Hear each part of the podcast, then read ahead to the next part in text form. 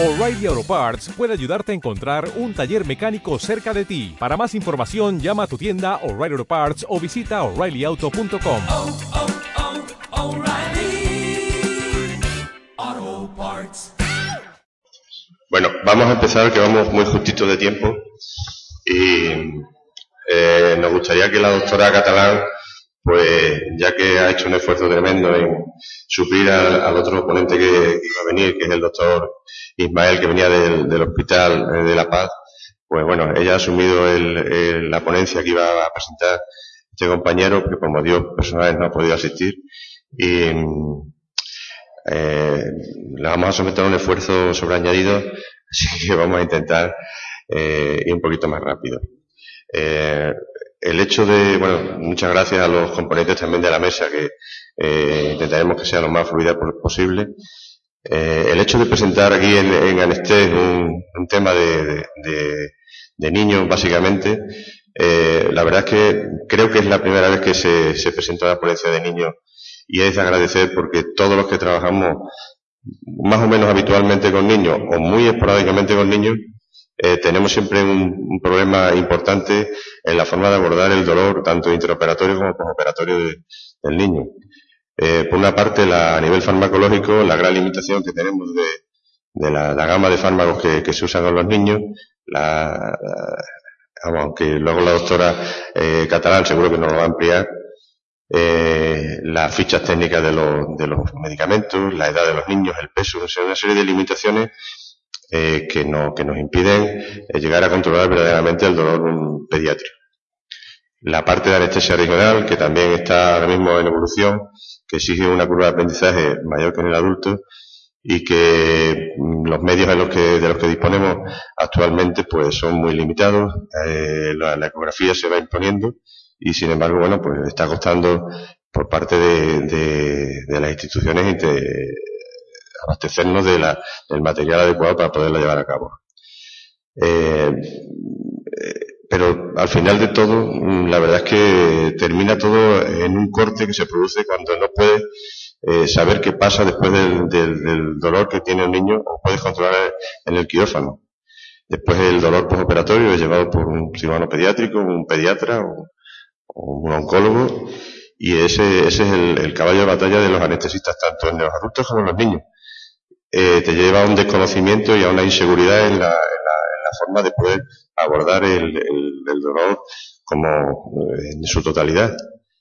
Eh, la existencia de unidades de dolor agudo aquí en Extremadura, pues hace poco asistí a una, a una charla y, y colocaron un mapa en un mapa de cómo estaban las unidades de dolor agudo distribuidas en España y curiosamente era igual que el mapa del AVE en España. Teníamos la misma distribución. Ni existe AVE ni existe unidad de dolor agudo. Existen unidades o, o proyectos de unidades en distintos hospitales de Extremadura que faltan su acreditación, que están haciendo un esfuerzo personal los compañeros, pero verdaderamente lo, lo pedimos con, con una cierta, vamos, con un fundamento tremendo. No podemos avanzar en la anestesia si no, si no podemos continuar sabiendo qué es lo que le pasa al niño después de, después de una intervención quirúrgica. Eh, voy a presentaros a la doctora Catalán, viene del Hospital Niño Jesús, es eh, anestesista que se dedica en 100% a la actividad, a la anestesia pediátrica y tiene una experiencia docente tanto en su hospital como fuera contrastada en, bueno, que es, eh, digamos que su punto fuerte. Eh, le damos las gracias porque, ya digo, va a abordar tanto el, el abordaje intravenoso de la, de la analgesia del niño como la, como la anestesia regional y nada, simplemente dar- darte las gracias. Bueno, muchas gracias a vosotros y al comité organizador del Congreso, a la Sociedad Extremeña de, de Anestesiología por haberme invitado a venir. Eh, iba a deciros buenos días, pero ya son buenas tardes. Os agradezco también a vosotros que estéis aquí a estas horas y bueno, pues espero que no sea muy ardua la sesión. Eh, primero vamos a hablar de avances farmacológicos en el dolor posoperatorio pediátrico y después pues he adquirido la, la sesión de mi compañero de, de anestesia regional. En el año 1968, Swafford y Allen dijeron que los pacientes pediátricos rara vez necesitan alivio del dolor después de la cirugía y que toleran bien las molestias. Esto que parece algo tan arcaico, pues es algo que a día de hoy todavía eh, muchos profesionales del área quirúrgica piensan que los niños son de plastilina y que no tienen dolor. Y es que hasta el 44% de los niños que se operan de cirugías muy habituales como las amidalectomías, la cirugía ortopédica, eh, la apendicitis o la orquidopexia, tienen dolor en el posoperatorio y dolor que puede durar hasta en un 30% en el séptimo día del posoperatorio. Eh, ¿Qué es lo que nos pasa? ¿Por qué, no, ¿Por qué no tratamos el dolor de los niños? Quizá porque es, difícil diagnosticarlo. No es como los adultos que les podemos decir cuánto le duele de 0 a 10 y aún así también es complicado. Los niños, eh, pues por edad muchas veces no pueden hablar, no pueden decirnos cuánto les duele o porque tienen alguna condición que hace que no puedan expresarlo de la misma manera como lo hacemos nosotros. También, eh, bueno, deciros que cada edad y cada eh, niño pues tiene su escala validada para, para, poder diagnosticar el dolor. En los niños menores de tres años siempre hay que utilizar unas escalas conductuales como la escala eh, o llanto eh, en La Paz han validado esta escala a nivel de aplicación eh, móvil, con lo cual os la podéis bajar de forma gratuita. Se llama Llanto y sigue pues el, esquema de la palabra para evaluar el dolor en los niños que son pues bebés o lactantes. Si el niño mm, es mayor de tres años pero no es colaborador, pues porque es un niño autista o porque tiene una parálisis cerebral, pues habría que utilizar la escala FLAC y si el niño es mayor de tres años y sí que es colaborador, pues hasta los siete, ocho años utilizamos normalmente la escala FACES y a partir de ahí, pues como en los adultos. Pero es importante que las usemos. Las tenemos para eso. Eh, el problema que tenemos muchas veces los anestesiólogos es que nos preocupa mucho la seguridad. Muchas veces sabemos que un niño tiene dolor, pero no, no nos da miedo utilizar ciertos fármacos porque no sabemos si es seguro en el niño, porque sabemos que tiene una fisiología y una eh, farmacocinética y farmacodinámica diferente que la del adulto. No sabemos qué fármacos están aceptados en ficha técnica para poder usar en los niños, a qué dosis tenemos que usarlas y en qué condiciones. Eh, otra cosa que también nos pasa es que pensamos que como el niño pues es un sistema en desarrollo y es inmaduro, pues bueno, igual no le duele igual que en el adulto, ¿no? Total, su vía espinotalámica igual no está tota-, totalmente desarrollada, ¿no? A lo mejor les duele menos.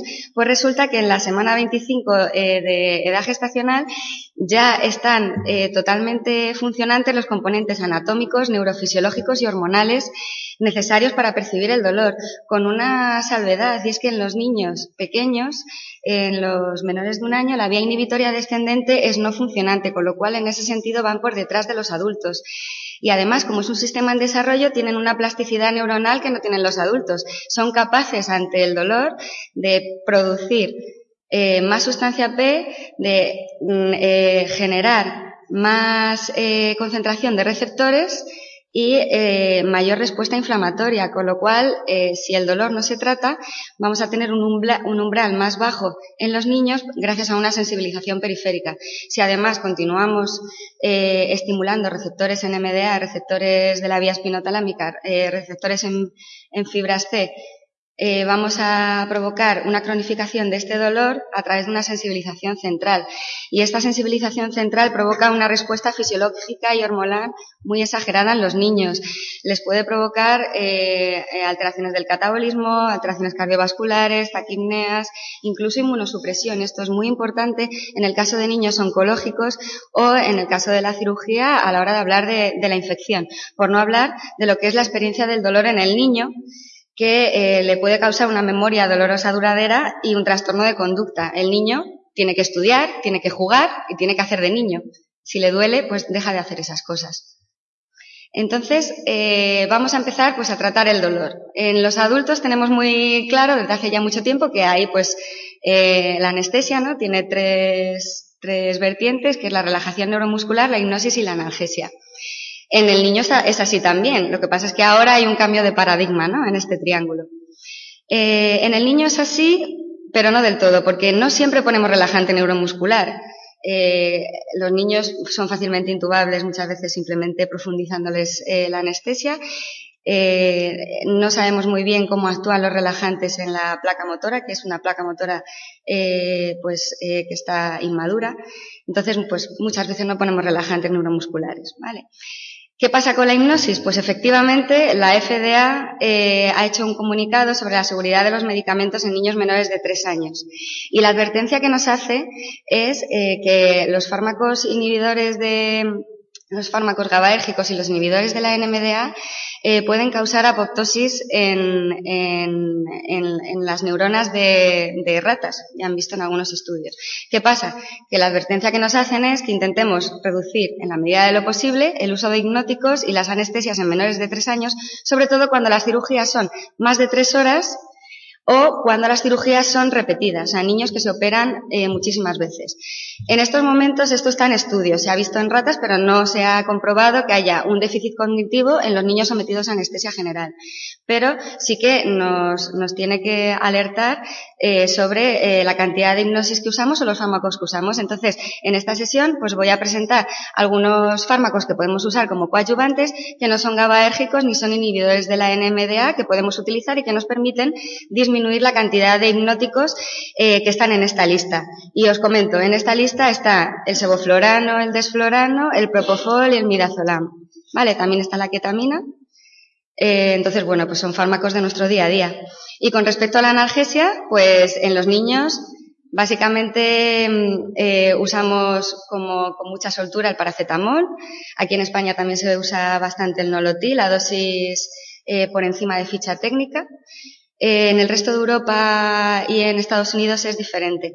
Entonces, os voy a hablar del uso de AINES, porque, bueno, pues es verdad que los AINES pueden producir efectos gastrointestinales, renales, alteración eh, plaquetar, sangrado, pero bueno, hay muchos estudios que se hacen en niños y vamos a ver qué AINES podemos utilizar y cuáles no.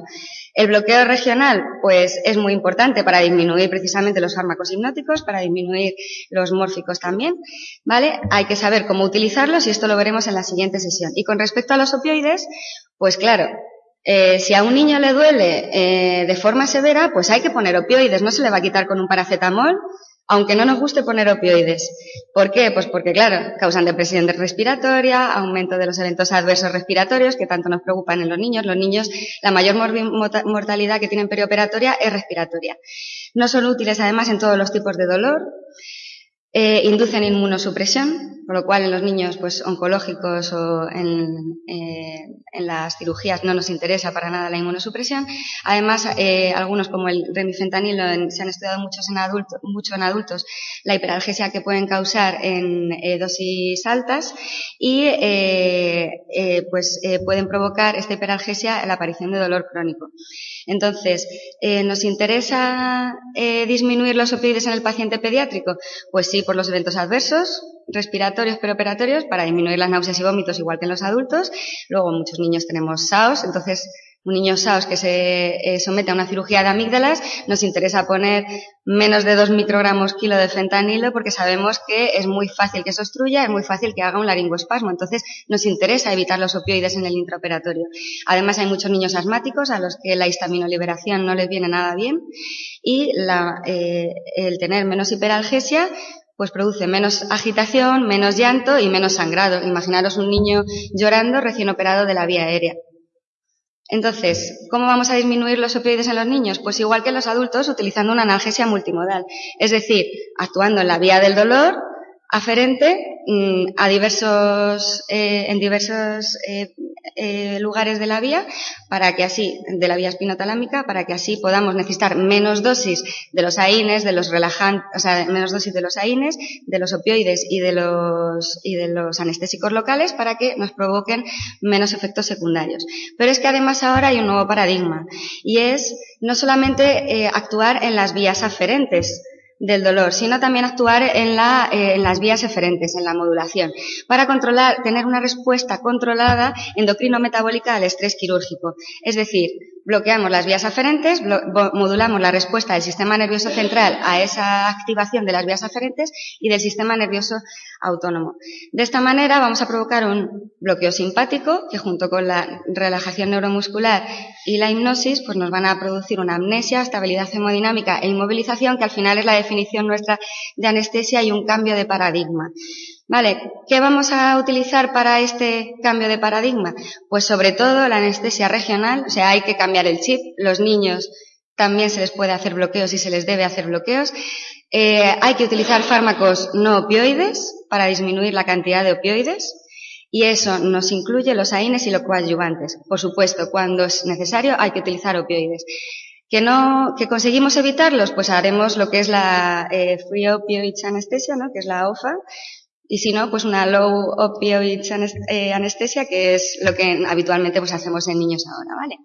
¿Qué pasa pues con los niños? Por lo que decía Javier hace un momento, pues que hay pocos estudios, la mayoría son en cirugía menor, hay fármacos que están fuera de ficha técnica y hay fármacos que no solo están fuera de ficha técnica, sino que a lo mejor están dentro de ficha técnica, pero para otras cosas que no son su uso en quirófano. Entonces, vamos a ir revisando eh, qué evidencia hay eh, de estos fármacos para poder disminuir la cantidad de opioides que usamos en el, en el intraoperatorio y la cantidad de hipnóticos. Con respecto a los AINES, los podemos utilizar solos eh, para el dolor leve moderado, combinados para el dolor moderado severo. ¿Hay que poner AINES? Pues sí, porque es que el dolor de la, de la cirugía eh, es un dolor inflamatorio y los AINES son mejores para tratar el dolor inflamatorio que, los, que la propia morfina. Además, su uso no está asociado con las reacciones adversas comunes de los opioides. De hecho, disminuyen el consumo de los opioides, esto lo han demostrado en varios metaanálisis y disminuyen, por tanto, las náuseas y vómitos.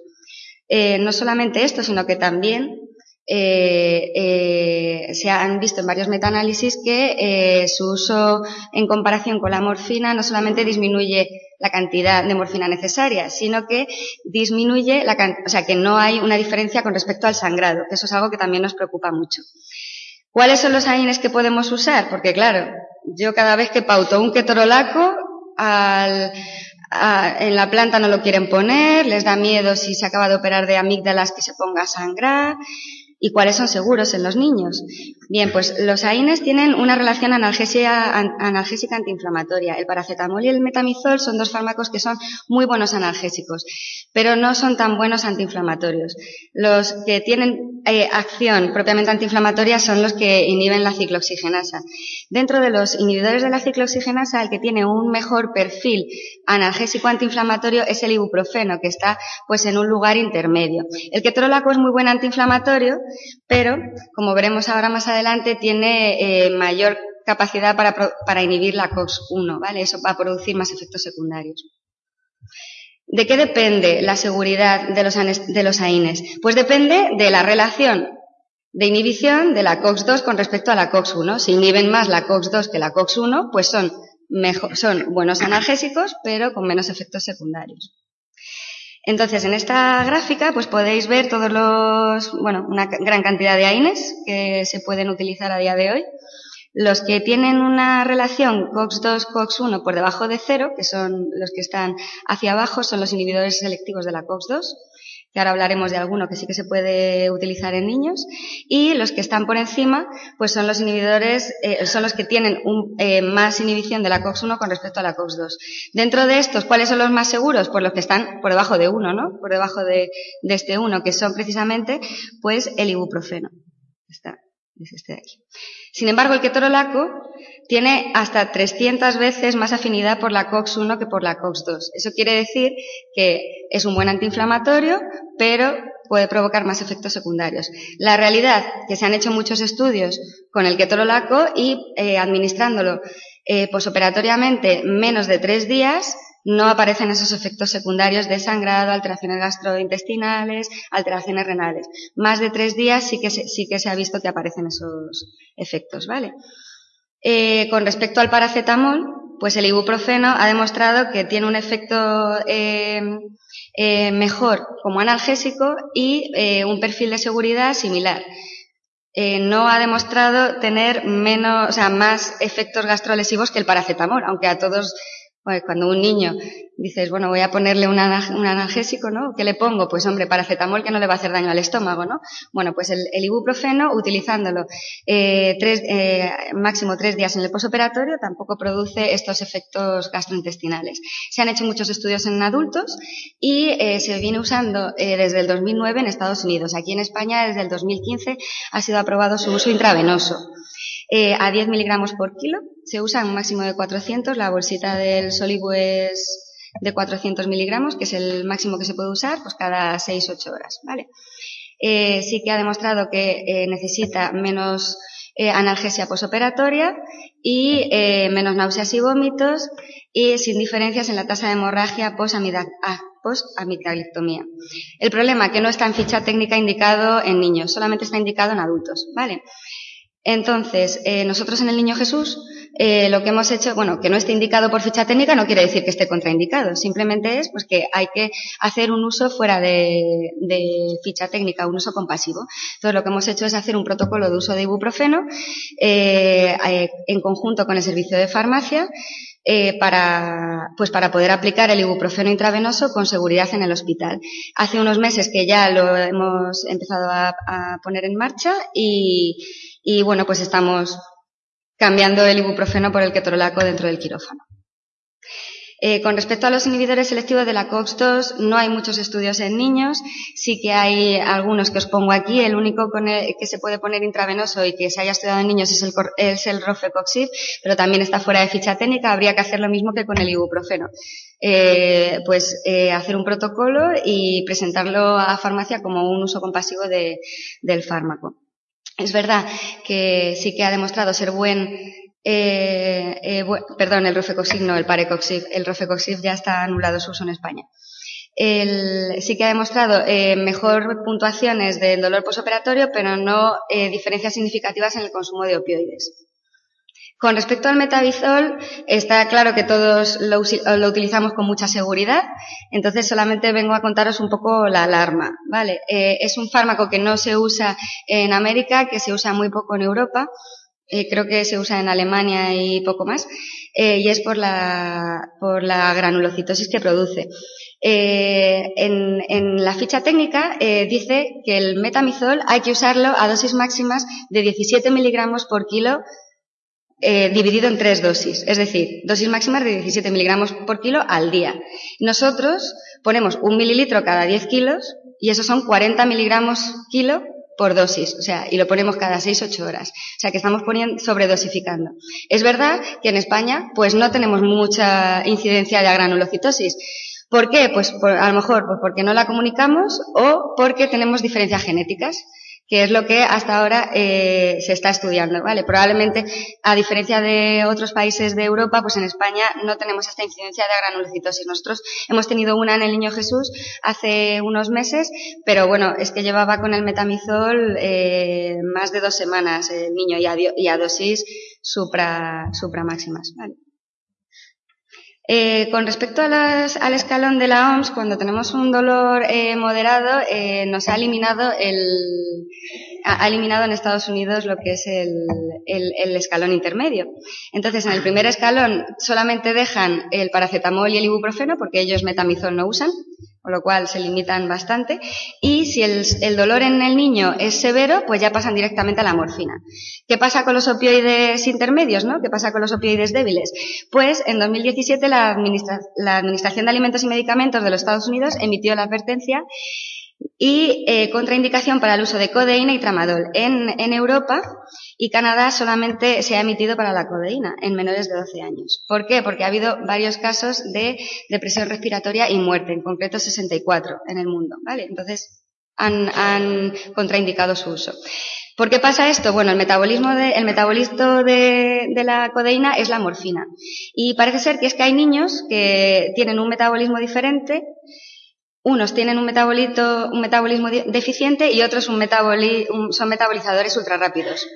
Entonces, los que tienen el metabolismo deficiente, eh, con la codeína tienen una analgesia insuficiente. Entonces, le ponemos, le ponemos, le ponemos, le ponemos y cuando empieza a metabolizar, metaboliza morfina y es cuando tienen la depresión respiratoria.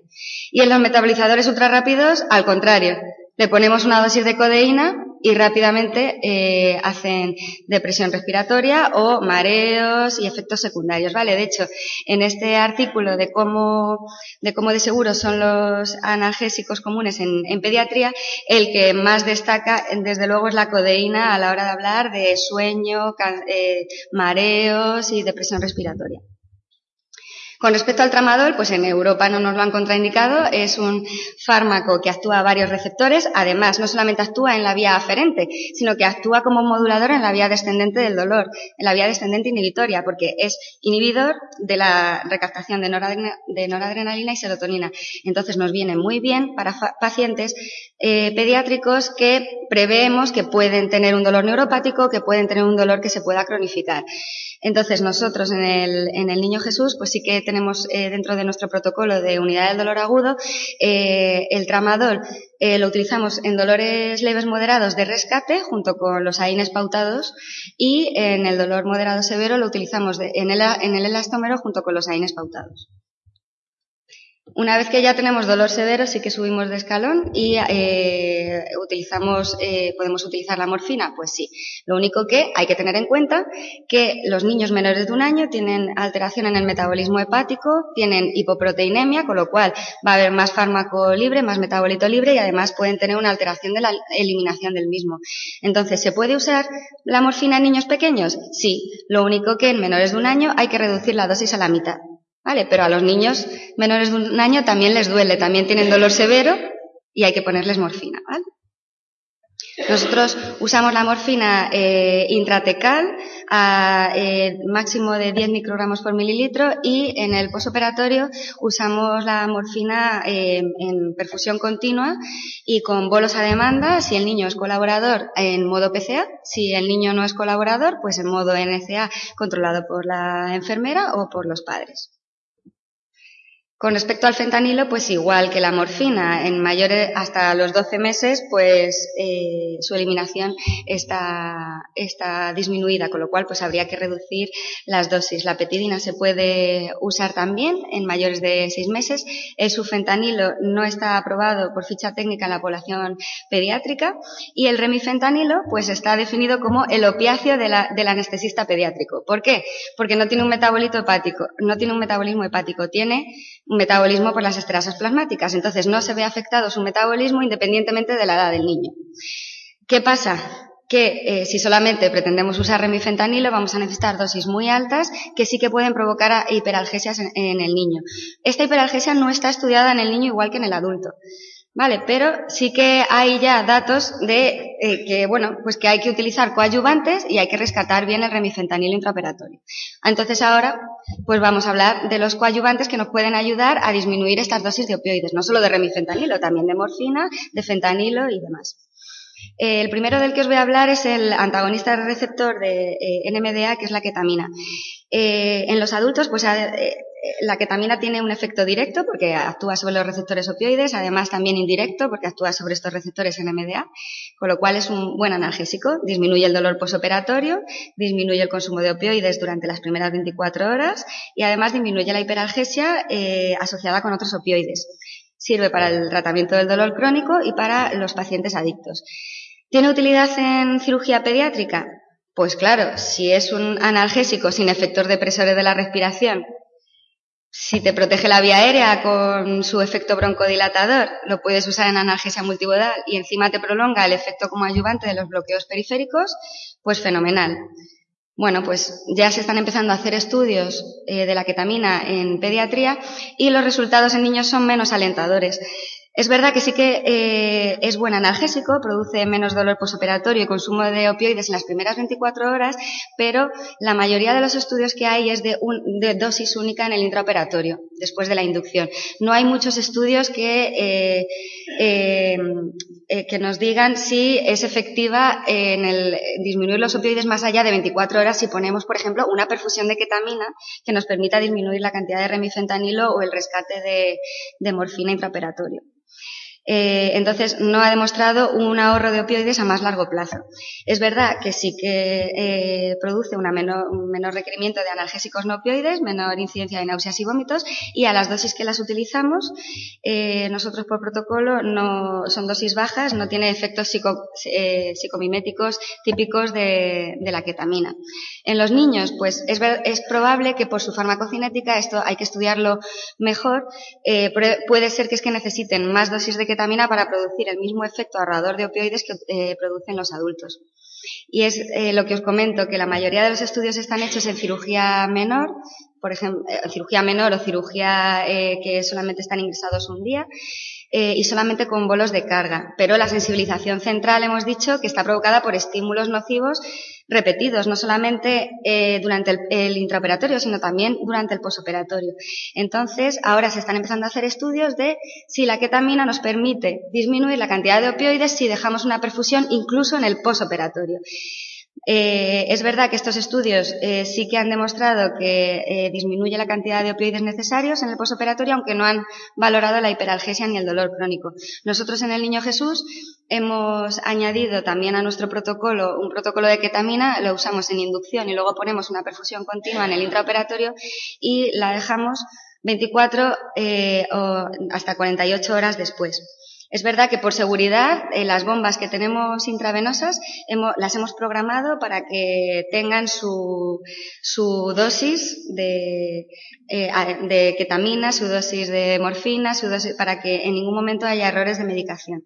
Vale, o sea, es verdad que todo esto tiene que estar muy protocolizado.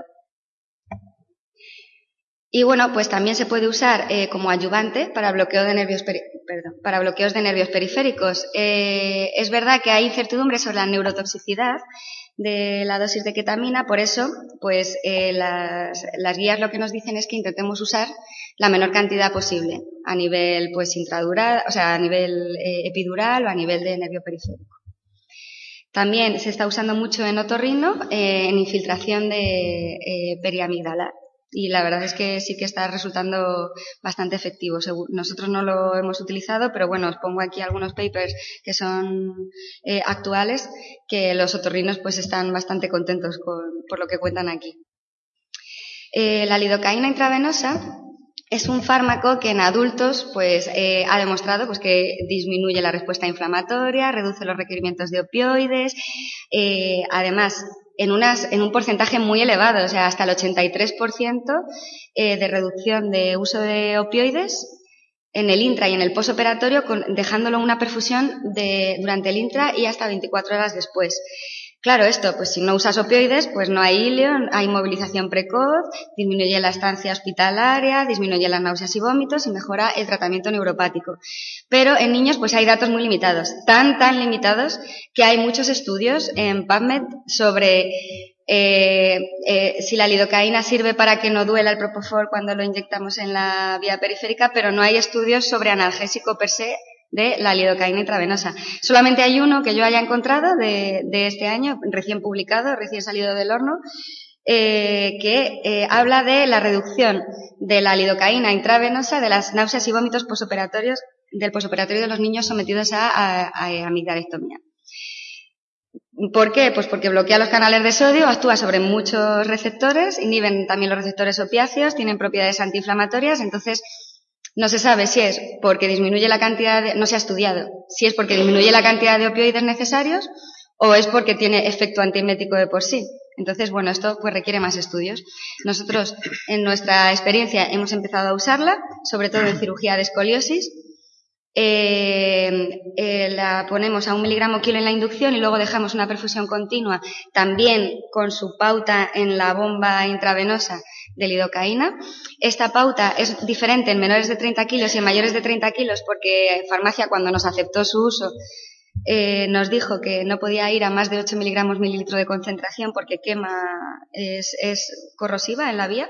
Entonces hicimos un protocolo para mayores de 30 kilos y menores de 30 kilos y la verdad es que nos está yendo muy bien, pero estamos empezando a recoger los datos, o sea que todavía no puedo hablar de evidencia eh, científica. El magnesio eh, es un buen bloqueante también de los mismos receptores que la ketamina, además bloquea los canales del calcio, así que es muy buen modulador de la transmisión de los estímulos nocifectivos y de la percepción del dolor. También se puede, no solamente se puede usar intravenoso, también como ayudante, prolonga el efecto analgésico, previene la agitación y las náuseas y vómitos. Así que nosotros lo hemos incorporado también en el pool de modulación de dolor. La gabapentina eh, eh, inhibe los canales de calcio voltaje dependientes y atenúa la sensibilización central. Sobre todo nos sirve para niños que pensamos que pueden tener por la cirugía o porque ya previamente tienen dolor neuropático. Entonces, no se sabe eh, cuánto tiempo preoperatorio en niños hay que darla, ni cuánto tiempo hay que dejarla en el posoperatorio para que haga este efecto de ahorrador de opioides.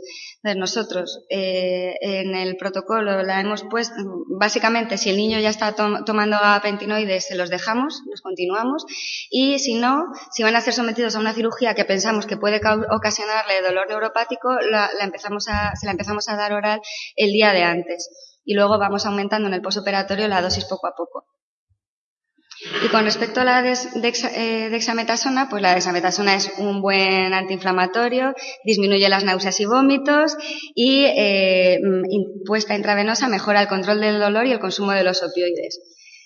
Eh, es verdad que también se usa como ayudante para nervio periférico y que se ha visto que se prolonga el efecto del anestésico local, pero no se sabe si es porque actúa sobre el nervio periférico o porque se absorbe intravenosa y hace su efecto intravenoso de ahorrador de opioides.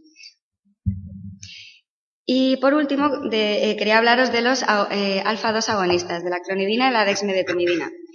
Eh, son agonistas de los receptores adrenérgicos alfa-2, es decir, que no actúan sobre el NMDA ni sobre, ni sobre el GABA. Entonces, eh, lo de la FDA no va con ellos, ¿vale? Eh, la advertencia que ha hecho la FDA sobre los fármacos eh, gabárgicos e inhibidores de la NMDA eh, no incluye estos fármacos. Entonces, estos fármacos que también son sedantes porque actúan sobre el, el, locus coeruleus, nos va a permitir disminuir la cantidad de hipnóticos que vamos a usar en los niños, porque siendo francos, los niños Solo con anestesia locorregional no te aguantan una anestesia normalmente. Eh, no son colaboradores, no son pacientes colaboradores. Entonces, prácticamente toda anestesia regional hay que acompañarla con una sedación profunda, con una anestesia general. Entonces, con respecto al, comunicado de la FDA, pues vale, muy bien, pero es que de, de algún modo los tengo que dormir. Entonces, lo que sí que podemos hacer es disminuir la cantidad de, hipnóticos. Y estos fármacos sí que han eh, demostrado que disminuyen la cantidad de, necesidades de opioides y disminuyen la necesidad de, hipnóticos.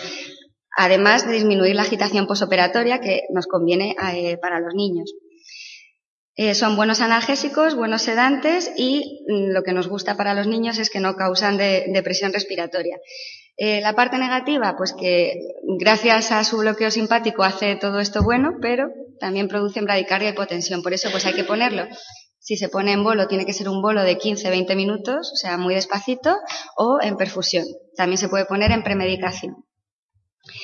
Nosotros la clonidina la usamos en premedicación a 4 microgramos por kilo y eh, eh, da una buena sedación en comparación con el midazolam. Es una sedación diferente, no vienen borrachos, por así decirlo, al quirófano, sino que vienen como indiferentes. Eh, simplemente se pasan a la mesa, se ponen la mascarilla y, están como tranquilos, como si, no, como si no fuera con ellos. Disminuye el dolor posoperatorio porque es analgésica y las náuseas y vómitos. A más de esta dosis, pues sí que ha demostrado tener efectos hemodinámicos. Intraoperatoria, pues se usa en bolo. Es verdad que la clonidina tiene un efecto que puede durar hasta 24 horas, por lo que no está del todo recomendada en cirugía mayor ambulatoria. Y pues igual eh, que el preoperatorio, en intraoperatorio también ha demostrado la disminución del dolor y la agitación posoperatoria. También se puede utilizar como ayudante en bloqueos centrales y de nervio periférico. Esta eh, tiene más seguridad en bloqueos centrales que la ketamina, porque no ha, mostrado esa neurotoxicidad. Y en cirugía de escoliosis, pues hay eh, un estudio del 2017 eh, que eh, nos muestra cómo altera los potenciales evocados motores después del bolo. Con lo cual, pues esto requiere más estudios, pero de momento pues estamos un poco atados de pies y manos en este tipo de cirugía. Con respecto a la desmedetomidina, en comparación con la clonidina, tiene una relación de actividad alfa-2 alfa-1 1620 veces del receptor alfa-2 con respecto al 1.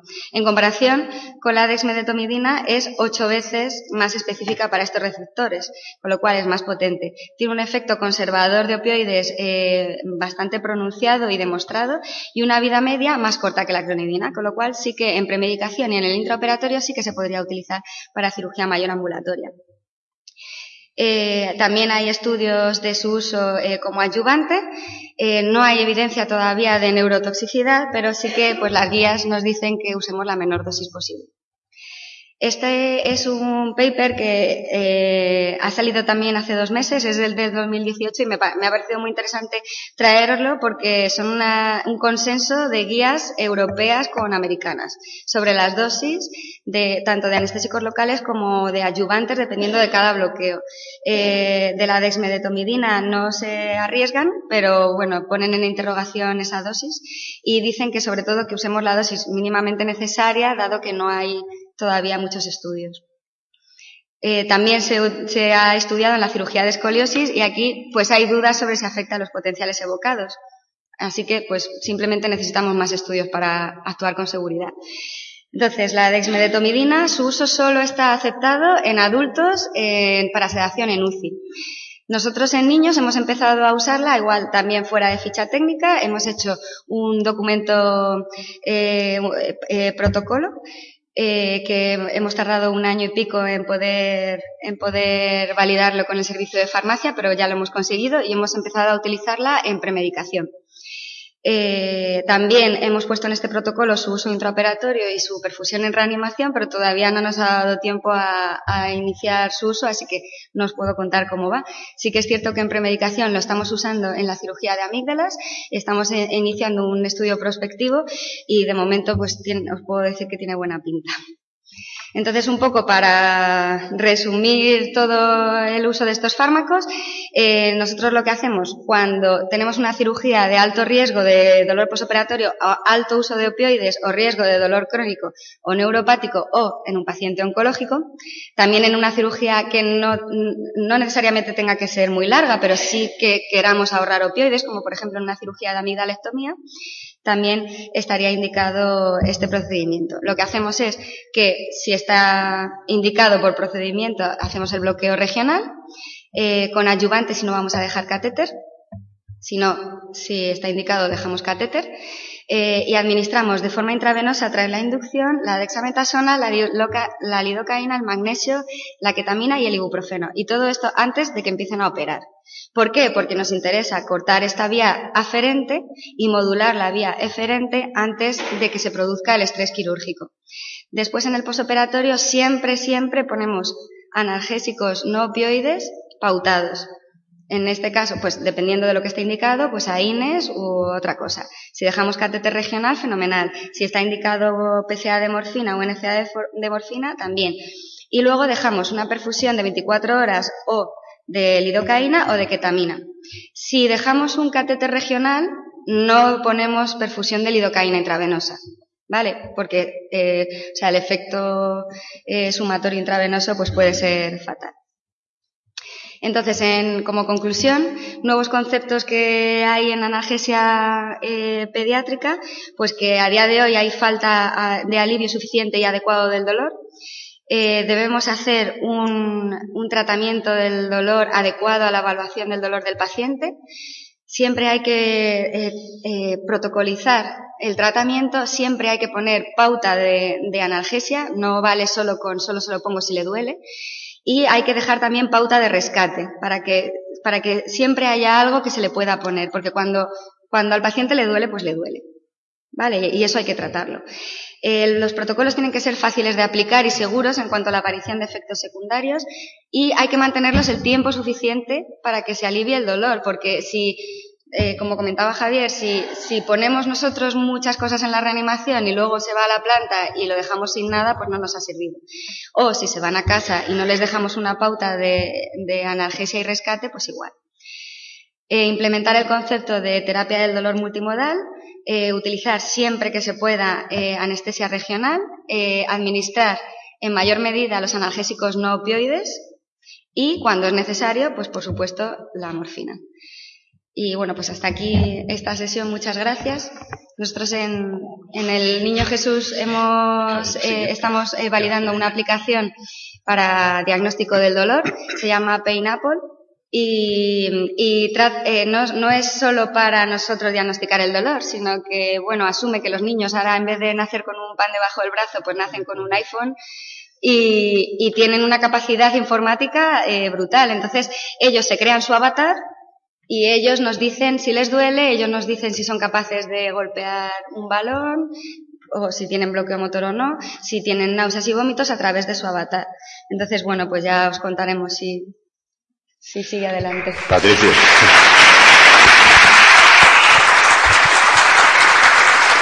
impresionante. impresionante. Sabía que tenía capacidad docente, pero impresionante. Eh, no sé, a mí me ha quedado como si yo estuviera haciendo la anestesia del año 19. Una cosa, vamos. Eh, sí, sí.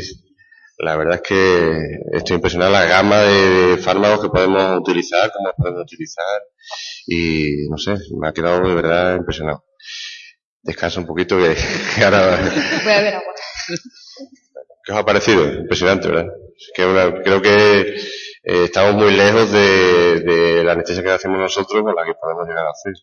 Es que nos ha abierto mucho el abanico de fármacos, tanto preoperatorio, intraoperatorio, postoperatorio, coadyuvante, con la anestesia regional, en fin, es otra historia.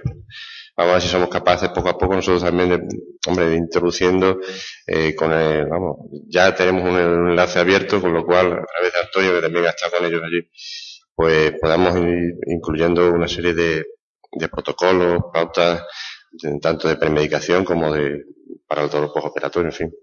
Todo lo que, lo que podamos ir asumiendo de un hospital que tiene una dedicación exclusiva a los niños, ¿no? Como nosotros que los anestesiólogos que estamos, pues nos dedicamos eh, probablemente en un 20% en la actividad nuestra de cada, de cada miembro. Si te parece ya, ¿te ves con fuerza o...? bueno, yo creo que sí. Bueno, la, siguiente presentación es más cortita, os lo prometo. Tiene mucho mérito que estéis aquí todavía. Bueno, sigo siendo yo. Eh, voy a hablaros de la anestesia y analgesia regional en pediatría.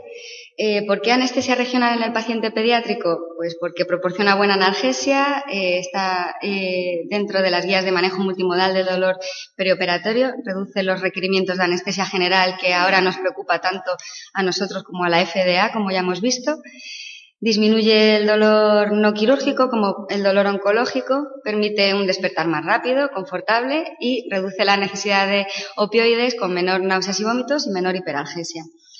Eh, además, reduce la incidencia de apneas que tanto nos preocupan en, los niños y reduce los reflejos asociados a ciertas cirugías que producen, son prolaringoespasmo. ¿Es segura la anestesia regional en pediatría? Pues ya hay dos, grandes estudios con bastante número de pacientes eh, que han eh, visto pues, qué complicaciones se dan en, anestesia regional pediátrica. Y la, realidad es que hay una baja incidencia de complicaciones, en uno de los estudios el 1%, en el otro el 8%, pero excluyendo los fracasos de la técnica eh, disminuye hasta en menos del 1%. Dentro de ese menos de 1% de complicaciones, la mayoría de complicaciones se dan en menores de seis meses, en analgesia regional central más que en analgesia periférica, de bloqueo periférico, y eh, la mayoría eran complicaciones menores. O sea, no estamos hablando de intoxicaciones por anestésicos locales ni de bloqueos espinales completos. Vale, eh, la mayoría se resolvieron en un corto periodo de tiempo y sin dejar secuelas, con lo cual, ¿es segura? Pues sí, es segura. ¿Cómo hacemos que sea segura? Pues monitorizando adecuadamente al paciente, teniendo protocolos y ayudas cognitivas que nos ayuden a, hacer la anestesia regional y a tratar las complicaciones con unas correctas maneras de asepsia y conociendo las características propias del paciente pediátrico. Eh, como el paciente pediátrico pues no es un paciente colaborador, eh, la anestesia regional pues hay estudios que eh, han comparado si se puede hacer con el paciente, si es más seguro hacerlo con el paciente despierto o con el paciente dormido. Y claro, pues eh, entre hacer un bloqueo con el niño queriendo salir corriendo y hacerlo con el niño quieto, pues eh, se ha visto que es más seguro hacerla con, el, con sedación profunda o anestesia general. Con lo cual, la monitorización es de la anestesia general, oxigenación, circulación y ventilación. Eh, preferiblemente los bloqueos, sobre todo los bloqueos centrales, hay que hacerlos en espontánea. ¿Por qué? Pues porque como el niño está dormido no nos va a decir si de repente se le empiezan a dormir los brazos o de repente empieza a dormirse la lengua o, nota eh, que se le duerme, o sea, o nota que deja de respirar. Vale, entonces, para poder diagnosticar cuanto antes un bloqueo espinal eh, total, pues hay que, eh, hay que hacerlo preferiblemente en espontánea. Y con eh, la dosis test con eh, vasoconstrictor. ¿Por qué? Pues porque tampoco va a decirnos si, si notas zumbidos en los oídos, si notas sabor metálico. Tenemos que diagnosticar cuanto antes el, el anestésico local intravascular. Entonces, ¿cuáles son los indicadores precoz del paso de anestésico? Pues como siempre la taquicardia, los cambios en el ST y en el niño es curioso cómo la onda T eh, aumentar hasta más del doble en el caso de paso de anestésico local a, la circulación general. con respecto a los protocolos y las ayudas cognitivas, nosotros sí que tenemos unas guías de etiquetado, ahora ya lo hemos cambiado, ya no se pone el etiquetado así en horizontal, hay que ponerlo en vertical a lo largo de la, jeringa y, sí que, sí que eh, trabajamos con Sensar y con el CISE Madrid. Eh, todas las instituciones, según la declaración de Helsinki, tienen que tener protocolos eh, para ciertas cosas que son muy infrecuentes, no solamente en los niños, sino también en los adultos. Porque si hay una incidencia de una de cada 20.000 veces de, un, de, de, una intoxicación por anestésico local, pues probablemente si alguna vez te toca una, a lo mejor ni siquiera te acuerdas de la dosis del intralipid o de cómo tienes que actuar o de qué dosis hay que poner en el niño, porque claro, igual en el adulto tienes un shock anafiláctico y le pones la la ampolla de adrenalina, pero en el niño, ¿cuál, es la dosis? Entonces, nosotros lo que tenemos es eh, los, eh, checklists de eventos críticos pediátricos eh, colgados siempre en el, en el respirador eh, esto es una guía que se puede bajar gratuita de, internet, es un PDF que podéis imprimir y tenerlo cerca, los que hacéis anestesia pediátrica. Y para los que tengáis un móvil con sistema iOS, pues hay una aplicación que se llama PediChecklist, que tiene todos los eventos eh, críticos en anestesia, que pues, te va diciendo lo que tienes que hacer. Es como un checklist de, diagnóstico y procedimiento. En los que no tenéis iOS, pues eh, también está, pero en turco. Entonces, pues casi que mejor o sabéis turco o, os compráis un iPhone o, os bajáis la guía de Internet que es gratuita. También nosotros tenemos un, protocolo de intoxicación por anestésico local eh, con su ayuda cognitiva en modo de caja en la reanimación, de manera que en cuanto se da la alarma, pues, eh, eh, pues alguien del quirófano sabe que tiene que ir a, por la caja de, de intralipid, que por supuesto tiene que ser de fácil acceso. Con respecto al cálculo de dosis de anestésicos locales, pues hay que entender que la anatomía y la fisiología del niño es diferente que la del adulto. Los niños no son adultos en pequeño. Entonces, en los niños los nervios están más cerca de otras estructuras, con lo cual la, entrada del anestésico local al nervio siempre va a competir con la entrada a, la vena y a la arteria. Entonces, menos del 2-3% de la dosis inyectada va a entrar al nervio. Eso supone una tasa de absorción que va a depender de la vascularización del sitio de, de inyección. Cuanto más vascularizado esté el sitio, pues más tasa de absorción va a haber de anestésico local. Y además, esta absorción es mayor en niños porque tienen un mayor gasto cardíaco. Eh, esta, esta, tasa de absorción sí que se eh, reduce añadiendo vasoconstrictor, que además, como va a haber menos absorción de anestésico local, pues se va a prolongar el bloqueo. Cuidado con poner vasoconstrictor en bloqueos de nervios distales y partes sacras porque eh, se pueden producir necrosis. De hecho, las formas más seguras, que son las formas levógiras de los, de los fármacos, eh, tienen cierto componente vasoconstrictor, como por ejemplo la levobupivacaína frente a la bupi. Entonces, en, en caso de bloqueos peneanos sí que se han descrito algunos casos de necrosis de pene, por lo cual nosotros eh, en, bloqueo de pene usamos la bupivacaína en lugar de, la levobupi.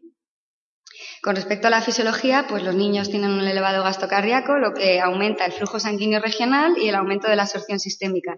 Eh, esto unido a que tienen menos concentración de proteínas plasmáticas y un metabolismo alterado en menores de un año, pues esto hace que haya mayor fracción libre del anestésico local y mayor riesgo de toxicidad. ¿Quiere decir esto que no se pueden hacer bloqueos en niños? No, pero hay que conocer eh, esta, fisiología para saber qué dosis hay que administrar y entender que los niños pues tienen un margen terapéutico muy estrecho. Eh, la dosis máxima va a ser diferente pues dependiendo de, del lugar donde inyectemos el anestésico local.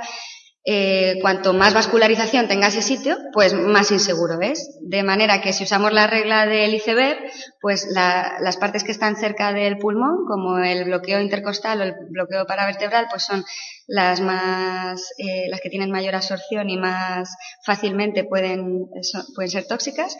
Después está el bloqueo epidural eh, y el caudal. Y por último, los bloqueos, de, bloqueos regionales periféricos.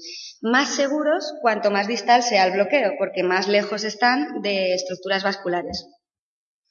Con lo cual, si, es, si, vamos a hacer en un niño menor de un año un bloqueo, que son los que tienen alteraciones de las proteínas y del hígado, eh, un bloqueo en una zona, como por ejemplo una caudal, en una zona que es insegura porque tiene mucha absorción de anestésico local, pues siempre hay que verificar la dosis, que la dosis total no supere la dosis tóxica.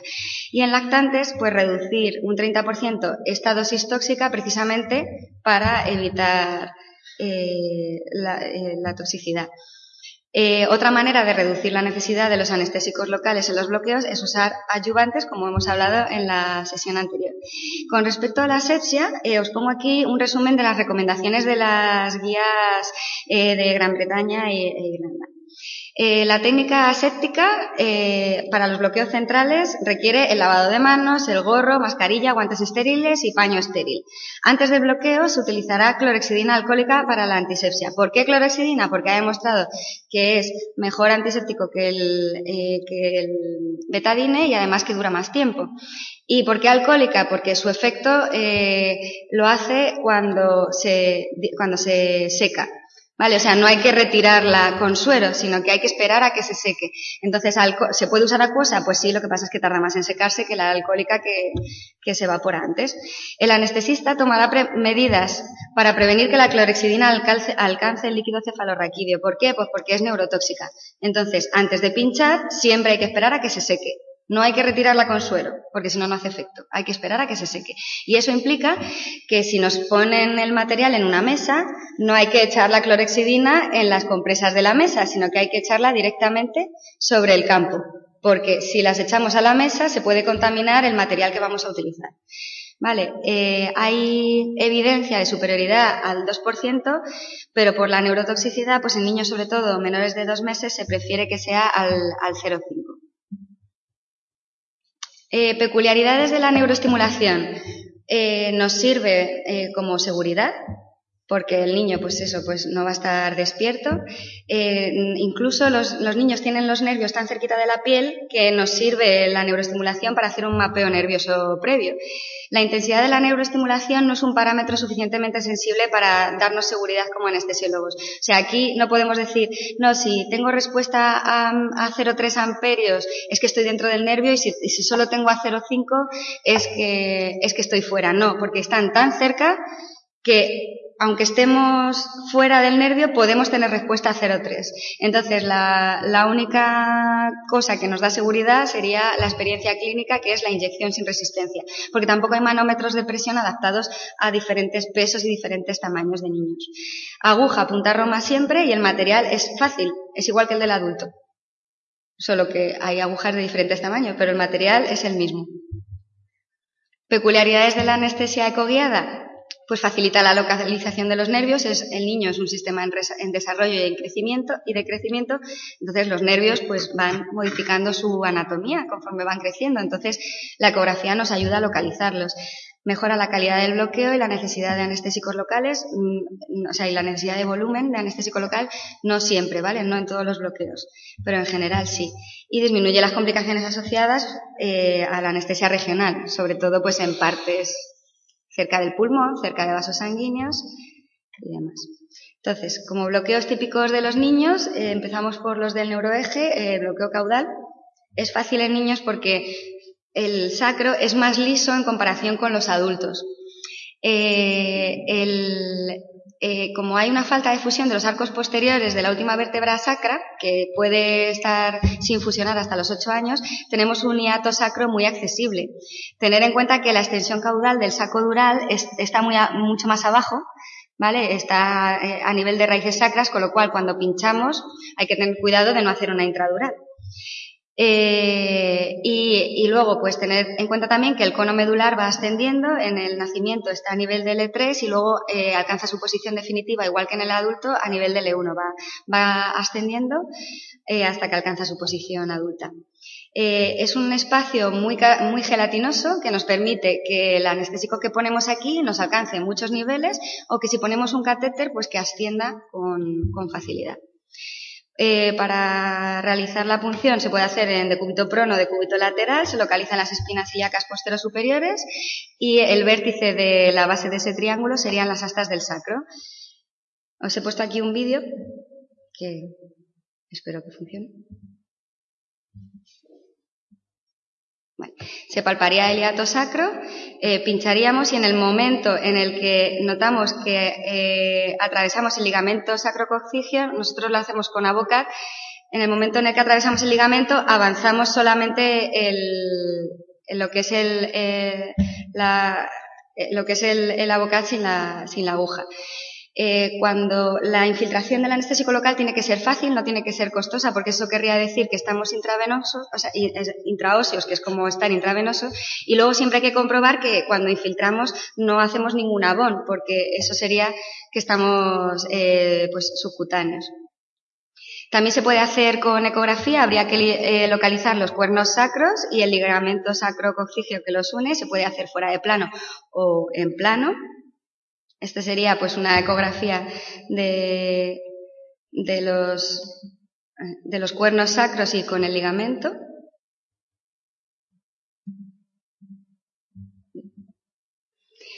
A ver, ¿qué volumen eh, de anestésico local eh, hay que poner? Pues el volumen eh, va a depender del bloqueo que queramos adquirir. si hacemos un bloqueo caudal, se puede calcular con la fórmula de Armitage, que sería según el nivel que queremos eh, alcanzar, pues ponemos más volumen. Para nivel torácico, 1,25 mililitros kilo. Es mucho volumen, pero es que es una zona eh, muy vascularizada y que va a absorber mucho anestésico local, con lo cual eh, hay que poner mucho volumen para que haga efecto. Pero es que encima, al ser muy vascularizada, es una zona muy insegura, con lo cual, pues siempre hay que verificar la dosis tóxica y eh, con la intensidad, como va a depender de la concentración de anestésico local que pongamos, pues tener en cuenta que el niño va a estar dormido, con lo cual no necesitamos una intensidad motora, necesitamos una intensidad analgésica, con lo cual para poder poner mucho volumen, pues bajamos la concentración. Y para poder eh, eh, reducir la cantidad de anestésico local, pues poner ayudantes que nos permitan ser, ganar en seguridad. Otra forma de ganar seguridad es, en vez de poner el bolo caudal, es poner un catéter, ascenderlo a la parte que queremos dormir o, analgesiar y entonces ahí ya eh, calcularíamos eh, según dermatomas la cantidad de dermatomas que queremos eh, analgesiar.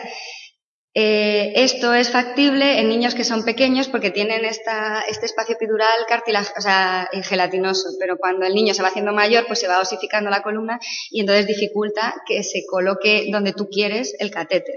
Entonces siempre hay que verificar la correcta colocación o mediante, mm, eh, mediante un contraste y una placa de, del lugar que queramos analgesiar o mediante ecografía. Os he puesto aquí eh, un vídeo del doctor Roques del Hospital de la Risaca de Murcia,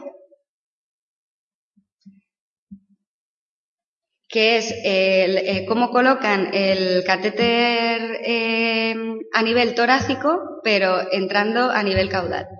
lo hacen en plano, hacen la punción en plano, una vez eh, hecha la punción, dilatan y entonces van pasando el catéter y van contando vértebras. Esto a mí me parece complicadísimo, pero. pero bueno, ellos tienen eh, estas imágenes tan bonitas. Entonces, eh, de esta manera, pues puedes ver exactamente a qué nivel estás colocando el catéter. Esto es fácil en niños pequeños porque no tienen osificadas las vértebras. En niños más mayores, claro, con la osificación vertebral, pues es que ves el catéter solo en, trocitos pequeños. También pues, se puede poner un catéter eh, que pueda ser estimulado, entonces por estimulación pues localizas el lugar donde está el catéter. Eh, o directamente hacer el bloqueo a nivel torácico o a nivel lumbar. Pero claro, en niños pequeños pues da un poquito de cosa poner un catéter a nivel torácico. Pero es la forma que tendríamos de ahorrar volumen de anestésico y, ser más seguros. Eh, a partir de los seis meses, pues como ya no tienen esta, este espacio tan gelatinoso, pues es preferible. Eh, la pérdida de resistencia se puede hacer con aire o con suero, aunque mínimas cantidades de aire pueden provocar embolia aérea y neumoencéfalo, no se ha demostrado que sea tan, tan así. Entonces, bueno, sí que se puede hacer. Yo, en concreto, a los residentes les digo que se acostumbren a hacerlo con suero y ya está. Que, así van a mantener, van a, van a ser más, más seguros y punto. La dosis T es con adrenalina y, eh, bueno, hay fórmulas de cálculo de profundidad, pero tampoco es que estén muy validadas. Nosotros en el, por supuesto, claro, luego para dejar una infusión epidural eh, hay que tener un protocolo de, basado en las dosis, siempre calcular la dosis tóxica y, eh, bueno, nosotros en el Niño Jesús pues ponemos estas pautas de perfusión. Si el niño es colaborador, sí que le dejamos que se dé bolos. Si no ponemos opioide, no dejamos sonda vesical ni nada, eh, si solo ponemos anestésico local y dejamos una dosis máxima de 3 bolos por hora.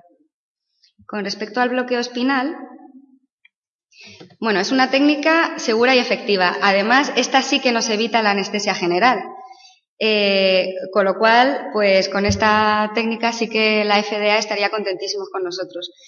Eh, es verdad que en los prematuros y lactantes pues está muy bien indicada porque reduce la incidencia de episodios de apnea, hipoxemia y bradicardia y precisamente sus mayores indicaciones en el niño son prematuros, niños con vía aérea difícil, enfermedades respiratorias, o sea, todo lo que pueda afectar a, eh, cardiovascularmente y respiratoriamente. ¿Dónde hay que pinchar? Bueno, claro, porque si, si el niño tiene médula hasta, hasta raíces sacras, pues es que da miedito, ¿no? Eh, ponerle eh, una aguja intradural. Pues la línea de Tafier se ha demostrado que es segura a todas las edades, porque en el, en el neonato, como el niño crece más a lo alto que a lo ancho, pues en el niño se corresponde con el E5S1 en el neonato, luego en el lactante con L4, L5 y a partir del año con L3, L4, con lo cual, como a partir del año la médula ya está a nivel de L3, pues la línea de Tafier es segura de, eh, a todas las edades.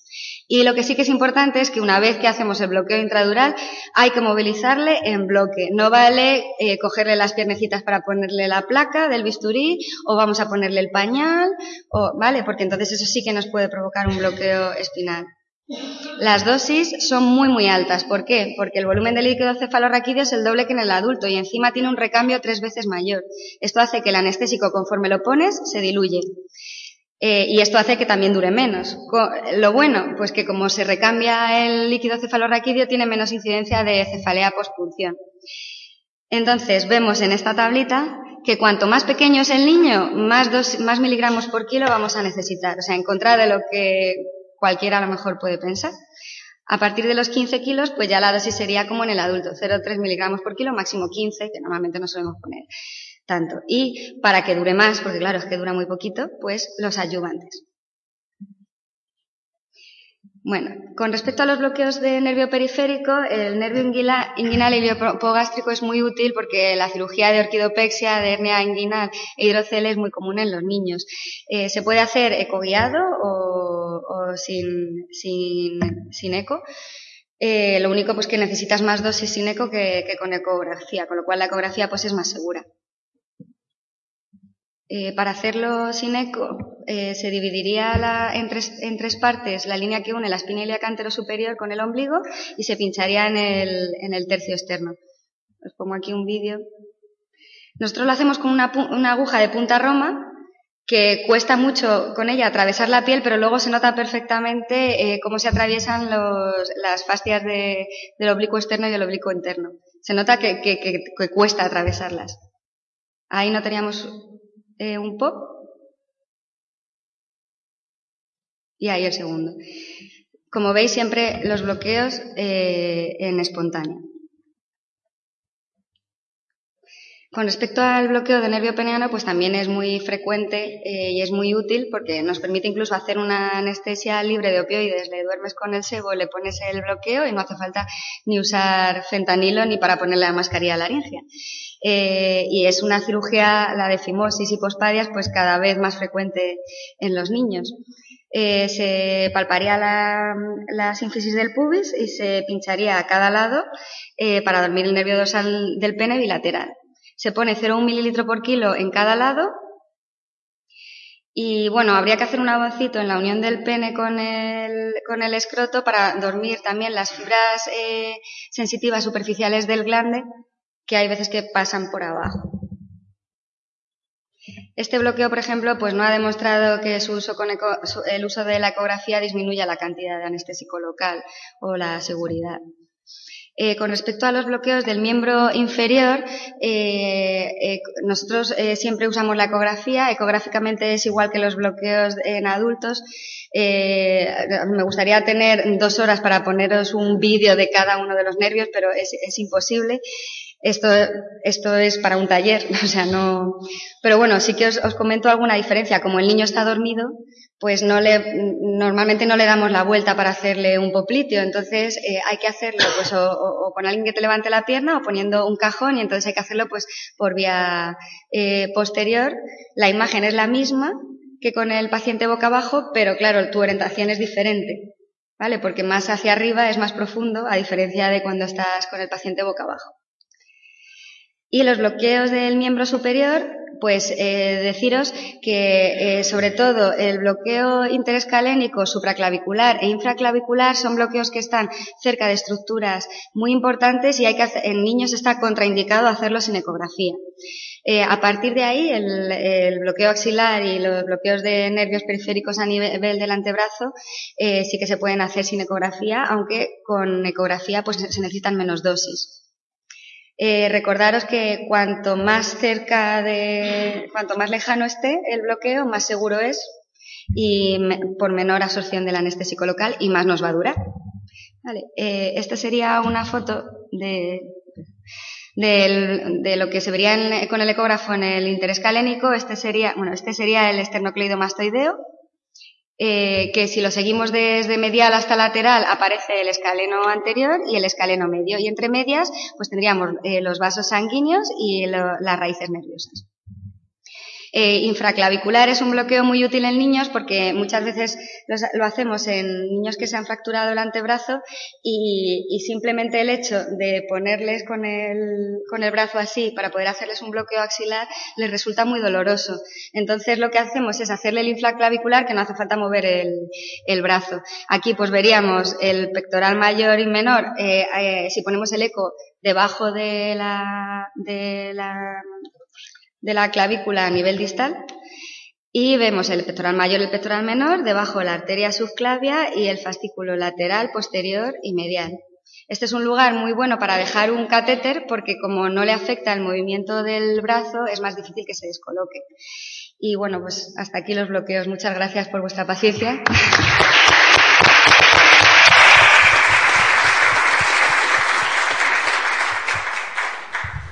Y bueno, pues, os invitamos a asistir al curso de actualización en anestesia pediátrica. Hay algún compañero aquí de la sala que, que ya ha estado.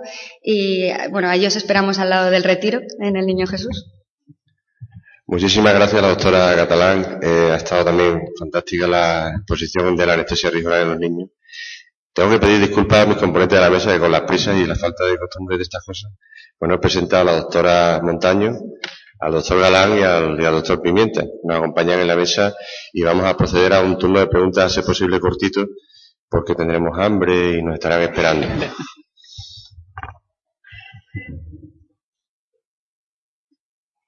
Eh, ¿Cómo hacéis la logística de la premedicación en los niños? ¿Quién se la da? ¿Quién se responsabiliza? ¿Y quién vigila al niño mm, después de dársela? ¿Y dónde está el niño físicamente ese ratito. Y, otra cosa, y ya, que, ¿cómo habéis conseguido? Porque en la ficha técnica del ibuprofeno intravenoso en España, yo sé que en Estados Unidos sí, pediatría no está todavía autorizado. Yo sé que están en fase de hablando con el Ministerio de conseguirlo. ¿Cómo habéis conseguido desde el punto de vista de, hacer el protocolo que la gerencia del hospital y la farmacia os lo, os lo acepte? Que también me parece muy interesante para poder introducirlo nosotros de una manera más segura. Gracias. Pues a ti muchas gracias.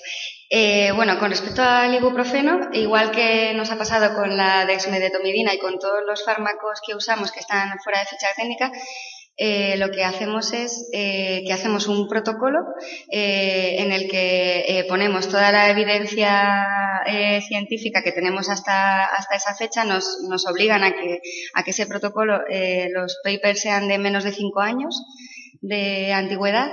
Y, bueno pues eh, esto supone pues ir a farmacia que te lo echen para atrás volver otra vez que te lo vuelvan a echar para atrás. Y a lo largo de muchos meses hemos conseguido que nos acepten el uso en el hospital tanto del ibuprofeno intravenoso como de, la dexmedetomidina.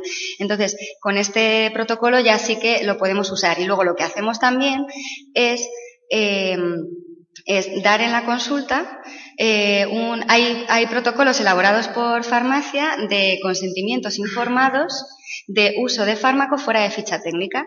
Entonces, lo que hacemos en, en, el, en, la, en, la, consulta de anestesia, pues por ejemplo, si tenemos un niño SAOS que se va a operar de amígdalas, nosotros normalmente eh, premedicamos a los niños con midazolam, con dormicum oral. Pero si es un niño SAOS que se opera de amígdalas, pues no le premedicamos, porque eh, con eh, el midazolam suelen ser niños SAOS moderados graves y con el midazolam, pues bueno, ya hacen apnea sin, sin nada. Entonces lo que hacemos es que a los padres les damos un consentimiento de uso de fuera eh, de ficha técnica de dexmedetomidina, o sea, y, lo, y, ponemos, está puesto pues los efectos secundarios y tal, se lo explicamos y si lo, si lo firman pues, pues se lo ponemos. Y la verdad es que hasta ahora nos está yendo bien. Pero hay muchos fármacos que usamos en pediatría que no están aceptados en ficha técnica y que no, y que no hacemos todo esto. Por ejemplo, el propofol no está aceptado para uso de ficha técnica en el, en el niño, pero es que en adultos igual. El fentanilo intra, intratecal no está aceptado en ficha técnica. ¿Y quién no ha puesto fentanilo en una raqui? Bueno, yo sí. Y todos. Entonces, una cosa es el, eh, que no esté aceptado como en ficha técnica, otra cosa es que esté contraindicado. Si no está aceptado en ficha técnica, pues eh, si por las circunstancias del hospital te dejan darlo, pues lo das. Y si no, pues tienes que pues hacer el protocolo, bajar a farmacia, explicarles, ellos lo leen, ven la bibliografía, te lo echan para atrás y a lo largo de los meses, pues al final hay veces que te lo aceptan. Y luego la otra pregunta era lo de la premedicación. Pues los niños que ingresan para cirugía mayor ambulatoria eh, ingresan en una sala de CMA y allí la, enfermera de, nosotros ponemos la, pautamos la premedicación en la consulta de preanestesia. Entonces la enfermera de la CMA es la que le da la dosis oral de midazolam o intranasal de dexmedetomidina. Eh, o oral de clonidina o el, los PUD o la nebulización de Ventolin o con lo que hayas puesto que crees que hay que premedicar al niño. Y en el caso de que esté ingresado en la planta, pues igual, como hacemos la interconsulta o lo vemos en consulta, ponemos también la pauta de la medicación y lo pone la enfermera de la planta. El, el oral se lo damos media hora antes y el, y el Dexdor eh, intranasal como igual media hora, eh, 45 minutos antes. No lo damos oral porque tiene una biodisponibilidad oral muy baja, por eso lo damos intranasal. Y además, bueno, el, el protocolo de premedicación de Dexdor lo, se lo hemos imprimido a las enfermeras en la planta, se lo hemos explicado, hemos subido de Hemos, hemos, pedido al hospital que nos suban a las plantas atomizadores, porque claro, si lo das sin atomizador, eh, se lo traga y, y, no hace el mismo efecto. Entonces, bueno, pues ha sido todo un, un cúmulo de circunstancias que ya está en marcha, por suerte. ¿Alguna pregunta más? Bueno, pues yo voy a reiterar las gracias a la doctora Patricia Catalán por el enorme esfuerzo que ha hecho en asumir toda la, lo que era la, mesa de esta de, pediatría y, y, nada, daros a todos las gracias, espero que os haya gustado, espero que haya sido una ponencia fantástica y, y nos abre muchos caminos para poder cambiar la, nuestra forma de trabajar con los niños. Eh, seguro que va a ser largo, pero eh, hemos tomado buena nota de que se pueden hacer muchas más cosas. Eh, si queréis, nos levantamos ya y vamos camino del,